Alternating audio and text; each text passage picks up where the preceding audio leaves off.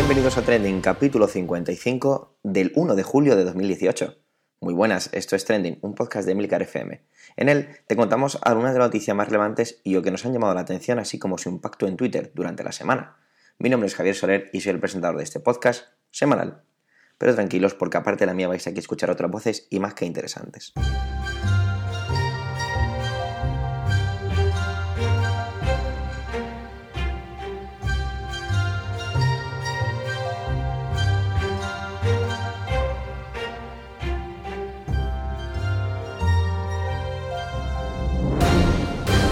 Ya está, ya estamos en julio. Junio ya se acabó y eso para mí significa en mi mente algo más de calma, más caminar y menos correr, más mirar y menos ir de un lado para otro como pollo sin cabeza.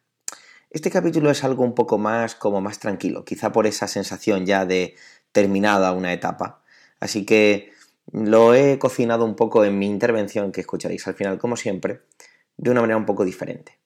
Mientras que eso llega, os tengo que advertir de que este capítulo lo estoy grabando en un lugar diferente, con un micrófono diferente. Entonces espero que sea eh, lo mejor posible o incluso mejor de lo que lo tenía antes y si me dais algo de feedback, pues fenomenal. Pero bueno, voy a dejar de hablar de cosas estúpidas e irrelevantes para hablar de lo que realmente interesa. ¿Vale? En la primera intervención, Manuel nos va a hablar sobre una noticia triste que quizá no ha tenido todo el impacto que debería haber tenido. Os dejo con él, ya que para él es una intervención realmente un poquito personal y que la disfrutéis. Adelante Manuel.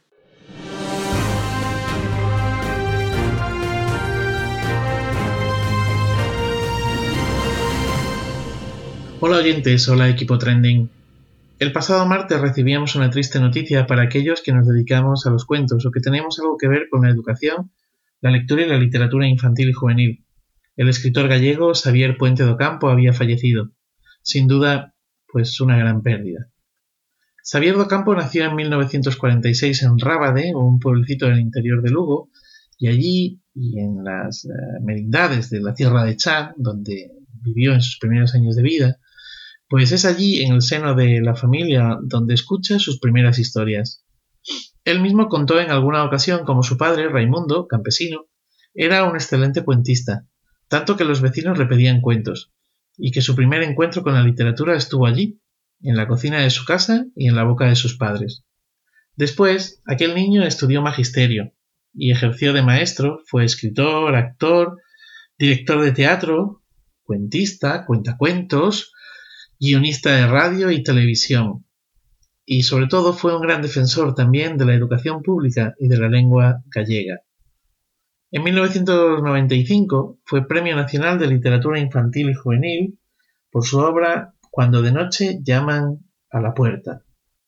Un conjunto de relatos de miedo que muy bien pudieran haberle anidado en el alma en la cocina de su casa cuando era pequeño.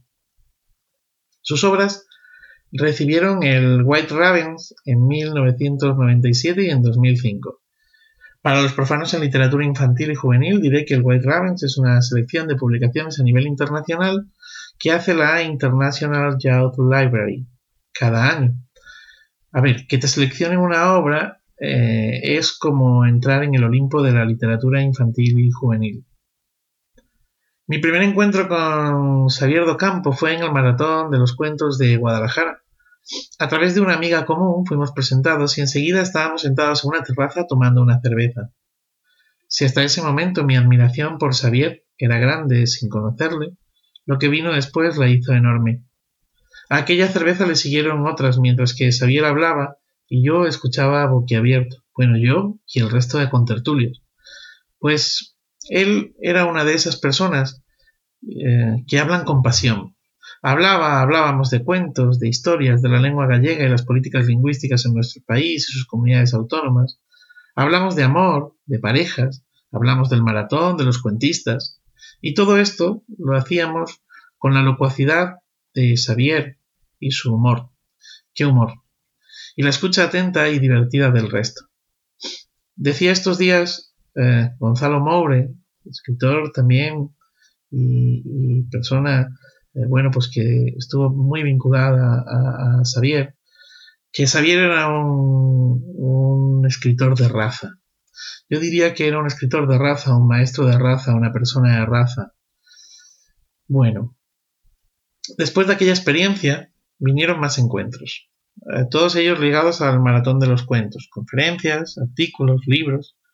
Recuerdo la desazón que me produjo no llegar a tiempo a la primera jornada de animación lectora que organizó AEDA, la Asociación de Profesionales de la Narración Oral en España, donde Xavier tenía una conferencia absolutamente maravillosa sobre narración oral y lectura. Y digo maravillosa porque generosamente Xavier se la cedió a AEDA y hoy se puede leer en su web. Quizá luego vuelva sobre algo de ella. Bueno, mi último encuentro con Xavier no fue en persona, fue a través de una lectura. Jo.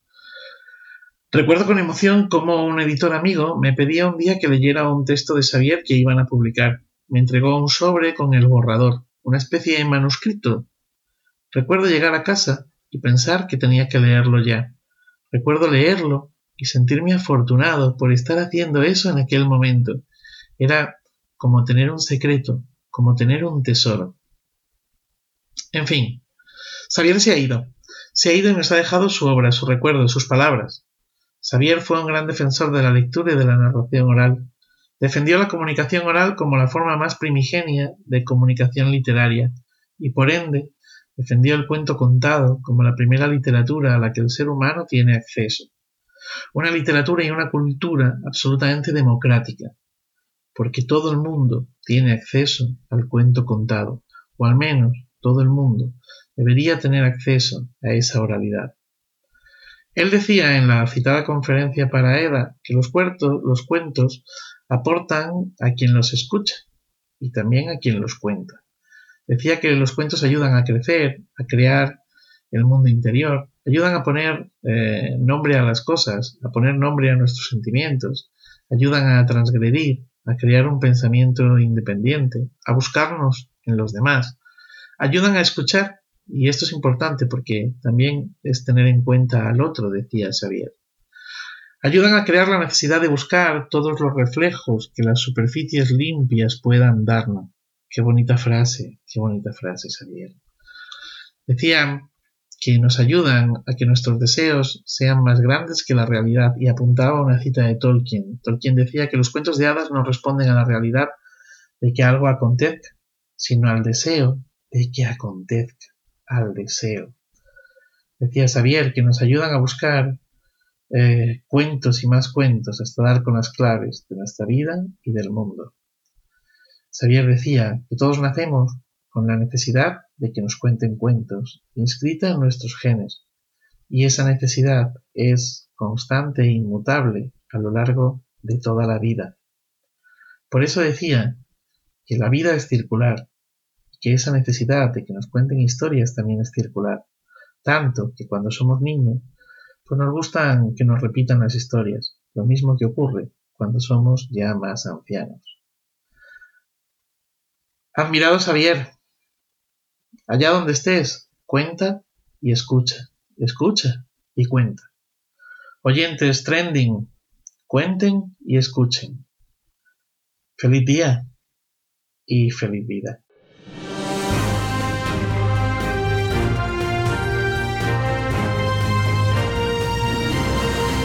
¿Recordáis la escena de Pulp Fiction en el restaurante en el que están John Travolta y Uma Thurman? Hay un momento en el que el personaje de Uma Thurman, Mia Wallace, hace como un rectángulo en el aire con sus dedos. Bueno, pues un poco de eso nos va a contar Antonio en su siguiente intervención. Adelante, Antonio.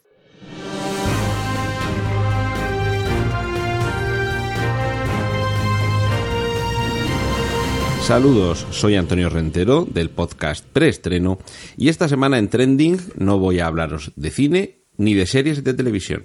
Voy a hablaros de fútbol. Y ya van dos semanas hablando de fútbol aquí en Trending para alguien que no es realmente nada futbolero. Esto tengo que confesarlo lo primero.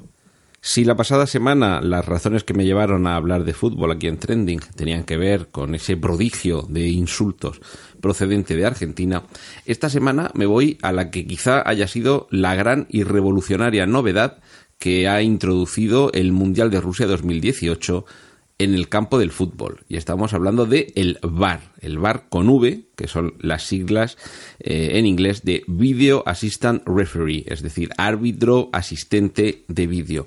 Y seguro que si habéis estado siguiendo mínimamente este mundial, ya estaréis al tanto de que ha sido un elemento decisivo en algunos partidos, especialmente en lo que atañe a España.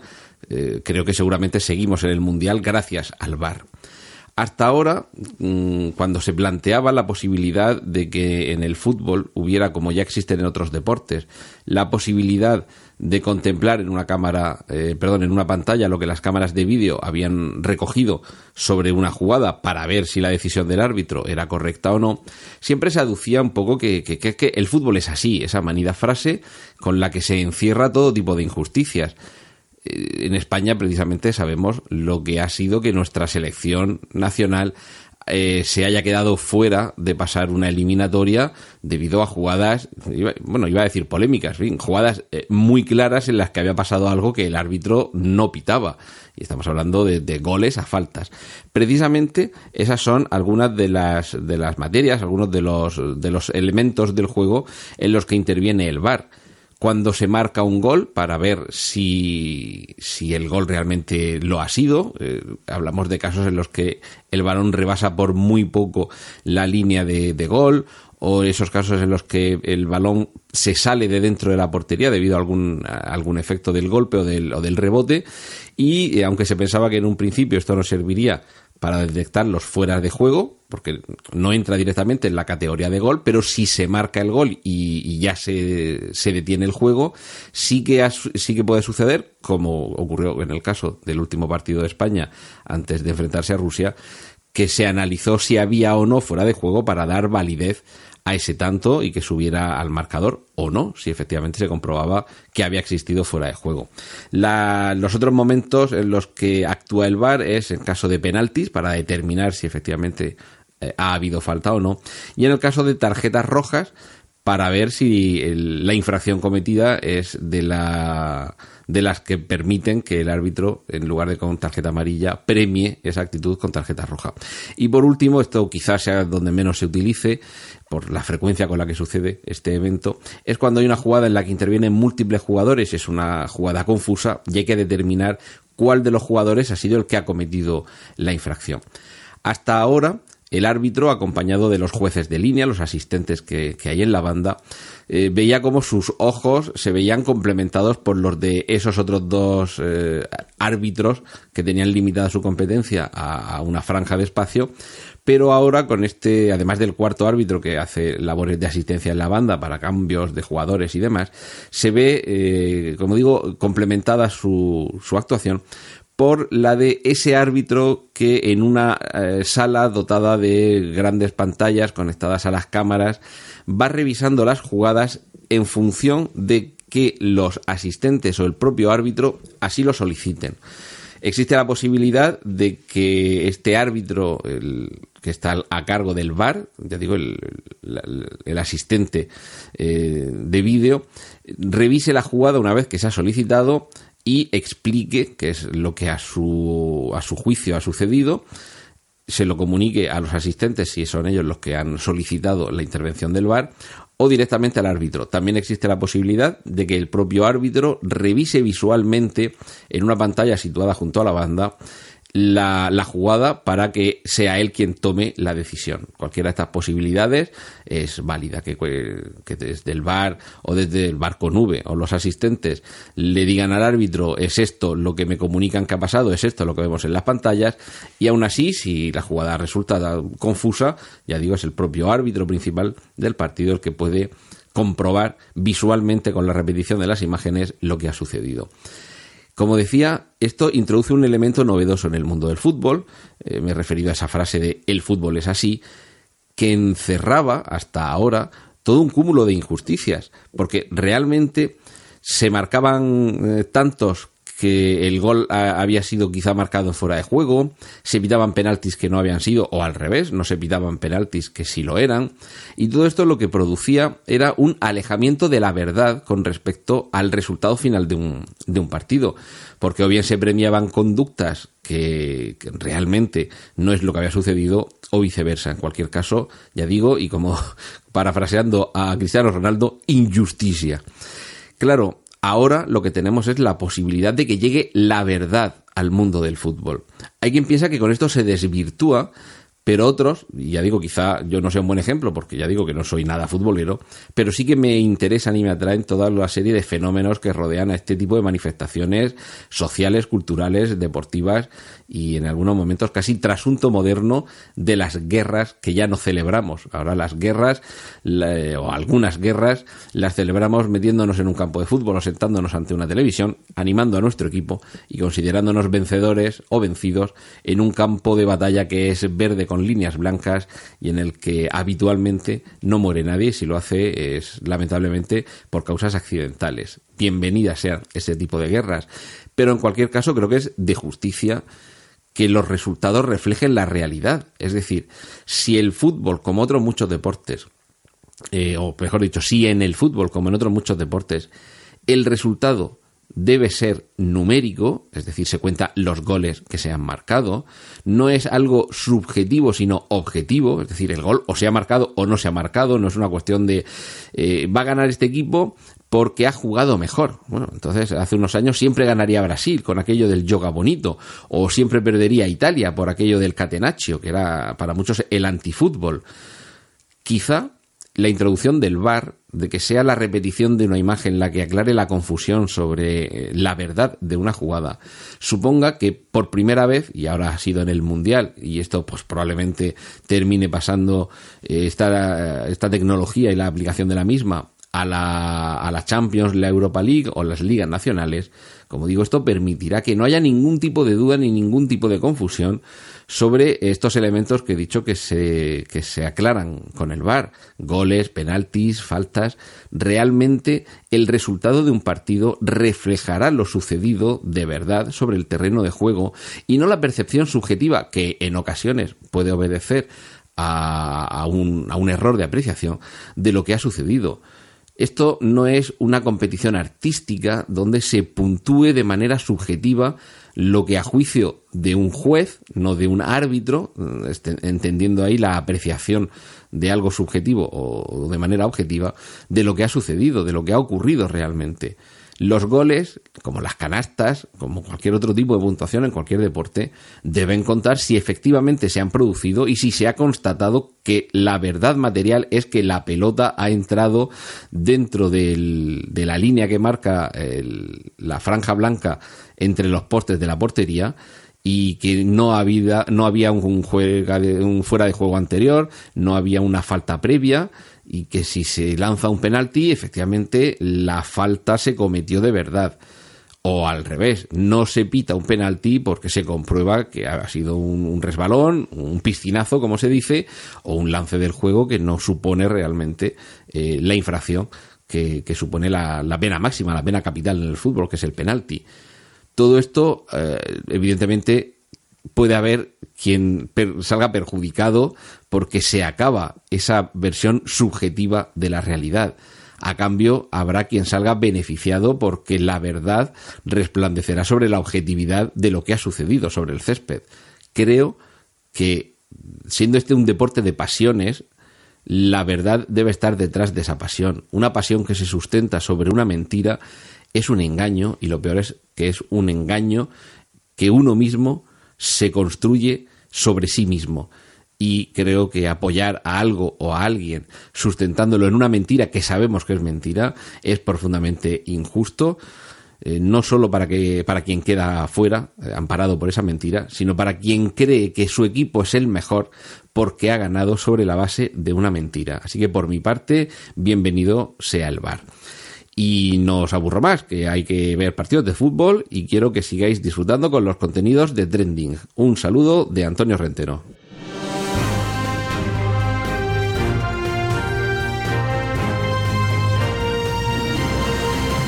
La semana pasada os contábamos la reciente publicación de nuestro compañero Fran Molina de, un libro llamado Eureka, como su podcast, aquí en Emilcar FM. También os dijimos que en este capítulo tendríamos alguna sorpresa. Pues bien, realmente tenemos dos sorpresas. La primera es una suerte, un honor y un auténtico privilegio para nosotros poder contar con la voz de Fran Molina aquí, en Trending. La verdad es que pienso secuestrarlo para que nos pueda contar más cosas, porque realmente escuchar a Fran es una delicia. La segunda sorpresa os la va a contar él mismo en su intervención, que versa sobre los videojuegos, el verano y otras hierbas. Adelante y muchísimas gracias, Fran Molina.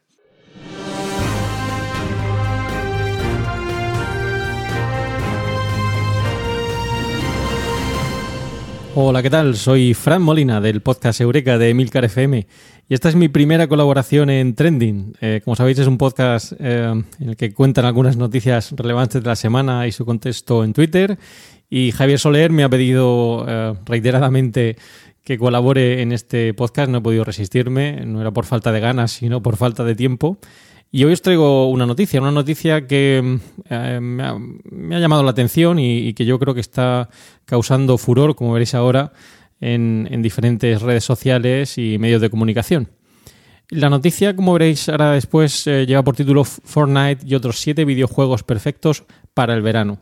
Y lo que viene a describir es el furor que se está dando con estos juegos online últimamente y cómo está siendo considerado una alternativa para el ocio de los jóvenes y no tan jóvenes este verano. De hecho, algunos familiares y amigos eh, me han preguntado sobre este juego, probablemente eh, pues, sabiendo cuál es eh, mi formación y mi trabajo en día como educador, ya que su sensación es que muchos de estos jóvenes pasan demasiado tiempo con el juego en concreto, el Fortnite, eh, que es precursor de un juego que ya existía hace tiempo en diferentes plataformas, el Player Unknown Battleground, comúnmente conocido como PUB.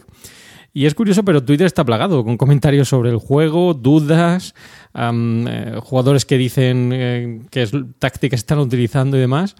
Eh, y hace poquito también en la radio um, aparecía um, una noticia en la que un niño avisaba a su padre que si le llegaba un cargo a su tarjeta de crédito que no se preocupara, que era gratis, ya que este juego, como veréis, utiliza una modalidad de juego um, gratuito y en el que hay que pagar por diferentes complementos. Pero voy al hilo de la noticia. la noticia, como decía, lleva por título Fortnite y otros siete videojuegos perfectos para el verano. Eh, se publicó hace poquito, el 27 de junio de 2018, y ya en sí el propio titular llama mucho la atención porque em, simplemente habla de videojuegos para el verano. Se pueden hacer muchas más cosas. Pero vamos a ver cuáles son esos siete videojuegos. El primero de ellos, como no, Fortnite, o Fornite, como lo dicen algunos o lo llaman algunos, es un videojuego de disparos multijugador y online. Eh, pueden jugar 99 jugadores y al final solo debe quedar uno. Esto es un poquito como la película de los inmortales, es multiplataforma, podemos utilizarlo en diferentes videoconsolas, PS4, Xbox, Switch, Nintendo Switch, quiere decir, en teléfonos móvil, eh, ya sea en plataforma de iOS o Android, con su iPhone o incluso un iPad. Eh, y es un juego que está enganchando mucha gente. Algunos padres me dicen que cuando tienen que decirle a sus hijos que dejen de jugar al Fortnite, incluso les genera una frustración eh, muy importante.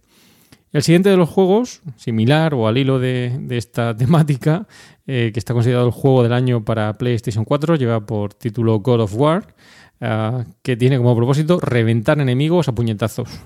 Está ambientado en la mitología nórdica y parajes helados. Bueno, en este caso, si estamos en verano, quizá lo del paraje helado nos puede ayudar a soportar un poquito el calor.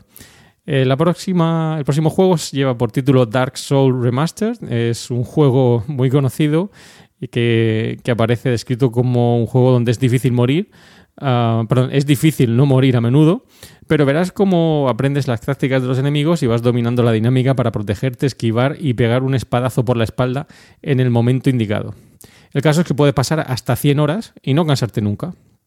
Bueno, ya estos tres primeros juegos, como veis, eh, de un poquito de violencia y de juegos online el siguiente lleva por título Hearthstone, es una, un juego similar a un juego de cartas, pero la noticia nos habla de...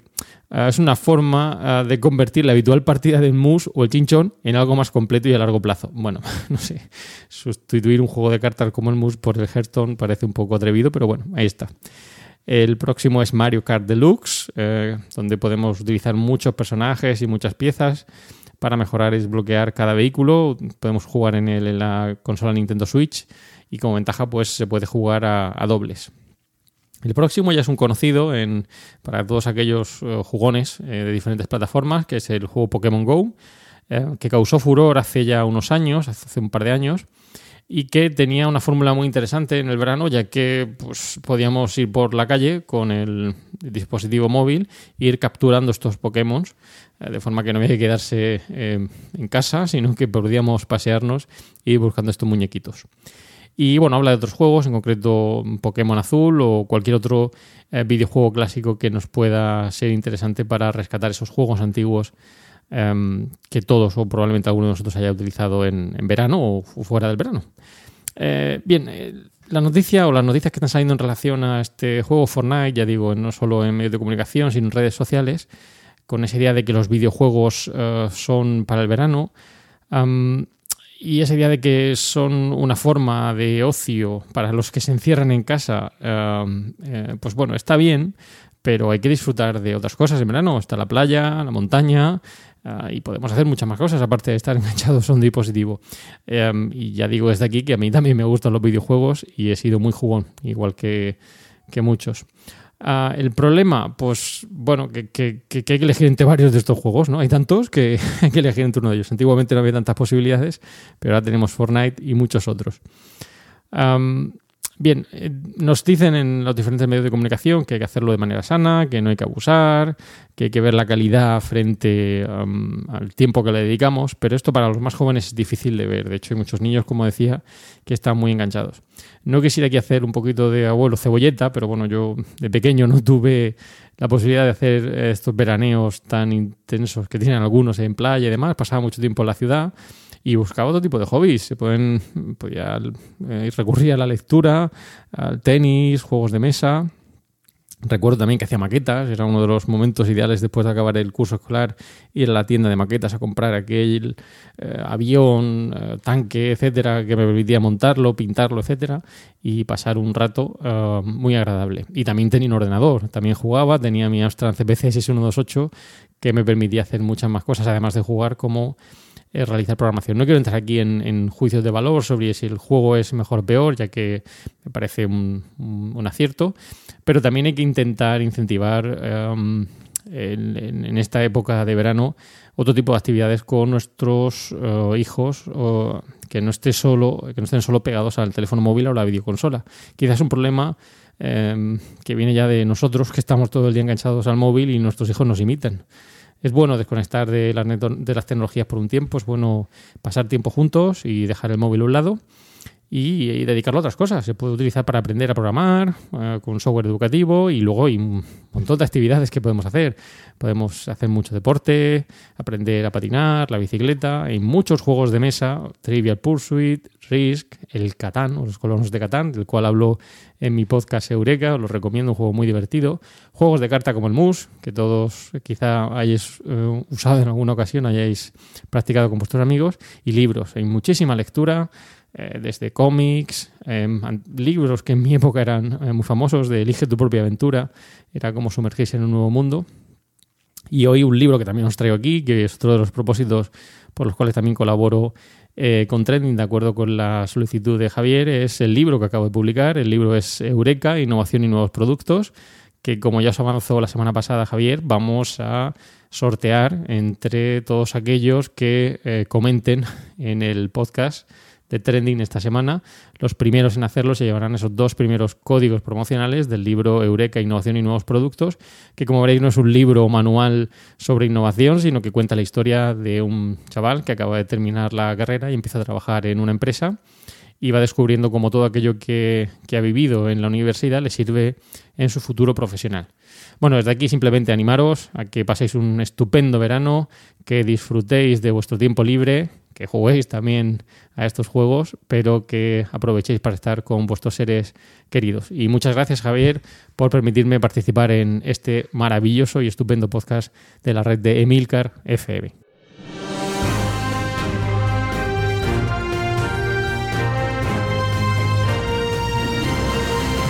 Lo he dicho en varias ocasiones, pero si es la primera vez que tenemos la suerte de tenerte como oyente, te lo digo ahora. Me encanta el cine. Creo que lo he puesto con demasiadas admiraciones en el guion y a lo mejor os he abrasado los oídos. Si es así, disculpadme. Es... Esta semana, de manera como muy distraída, estaba tirado en el sofá y deslizaba mi dedo pulgar por la aplicación de Twitter con el iPhone en la mano y empecé a encontrar tweets sobre la bajada del IVA en el cine. Bien, me dije, tampoco es que me pusiera a dar saltos sobre el sofá, pero bueno, dije, está bien. Maneras, enseguida mm, me paré a pensar que todas esas bajadas de impuestos muchas veces luego no las he notado en el impacto de mi cartera. Parece que siempre todo lo que subió es muy difícil que baje y se lo hace es tan poco que, que a veces me ha parecido imperceptible. No sé vosotros qué sensación tenéis al respecto. La rebaja en las entradas de cine supone entre 75 céntimos y un euro. Y en las típicas webs de noticias en las que utilizan tablas comparativas, en las que tenemos los datos de los precios, me daba cuenta que yo, si lo noto, lo, lo debería notar mucho más, ya que yo pago por el cine al que voy prácticamente 10 euros, 9,80 o 9,90. Bueno, ¿cuándo lo vamos a notar? Pues cuando lo publiquen en el BOE, ¿no? Hay que esperar un poquito. Luego, el tema está en que, ¿por qué pago casi 10 euros por el cine al que voy? Bueno, porque yo soy una persona pija, a la que le gusta mucho el cine y muy exigente. El cine al que voy me da todo eso, por lo tanto, pago gustoso y lo disfruto. Incluso he de hacer unos 30 kilómetros de ida y otros 30 de vuelta, lo que se traduce, perdón, lo que se traduce en sarna con gusto no pica. Sin embargo, la bajada del cine me invita a consumir más, pero me he dado cuenta, tras volver a deslizar el dedo por la pantalla de mi iPhone en la aplicación de Twitter, que mientras el cine bajaba, el diésel subida, subía. bueno, me encantaron los tweets que hacían referencia relacionando ambos ajustes de, de, impuestos. En muchos casos eran tan ácidos que perdían sentido, pero oye, siempre son divertidos, ¿no? Es lo bueno que tiene Twitter o justamente lo malo. Ya conté aquí hace un año cómo era eso del diésel y su historia en España, ¿no? Y bueno, en España en general.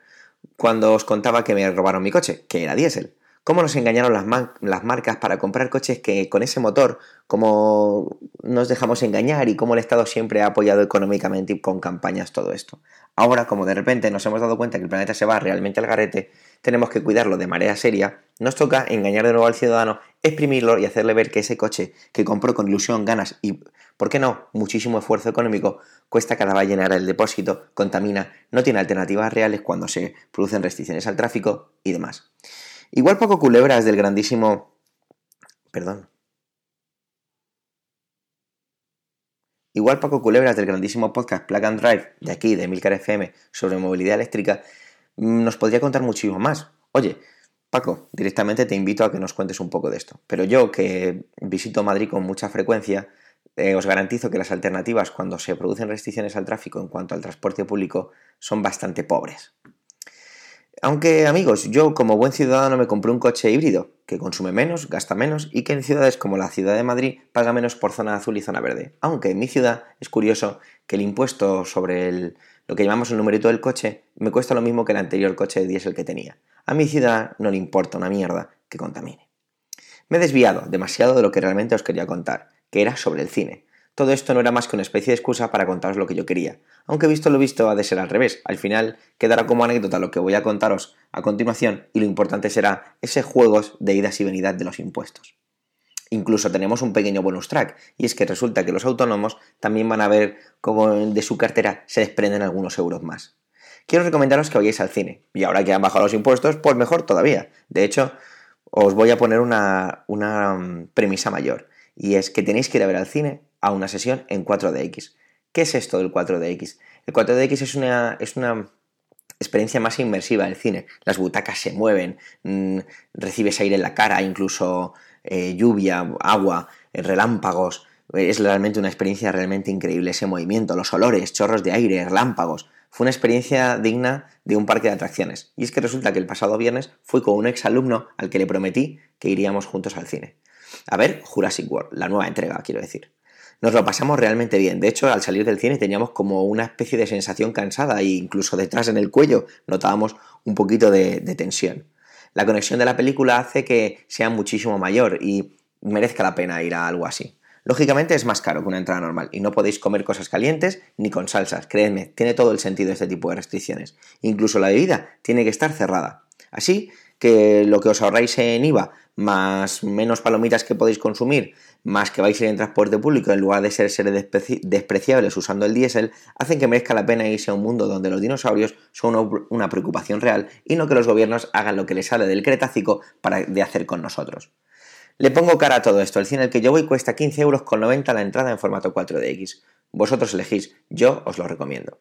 Hemos llegado al final de este 55 capítulo de Trending, pero antes tengo que recordaros sobre el gran regalo que nos hace Fran Molina. Aquellas dos primeras personas que comenten en la web de Milcar FM barra Trending tendrán acceso a los promocodes para canjear su libro Eureka. Una vez más, gracias Fran por el regalo.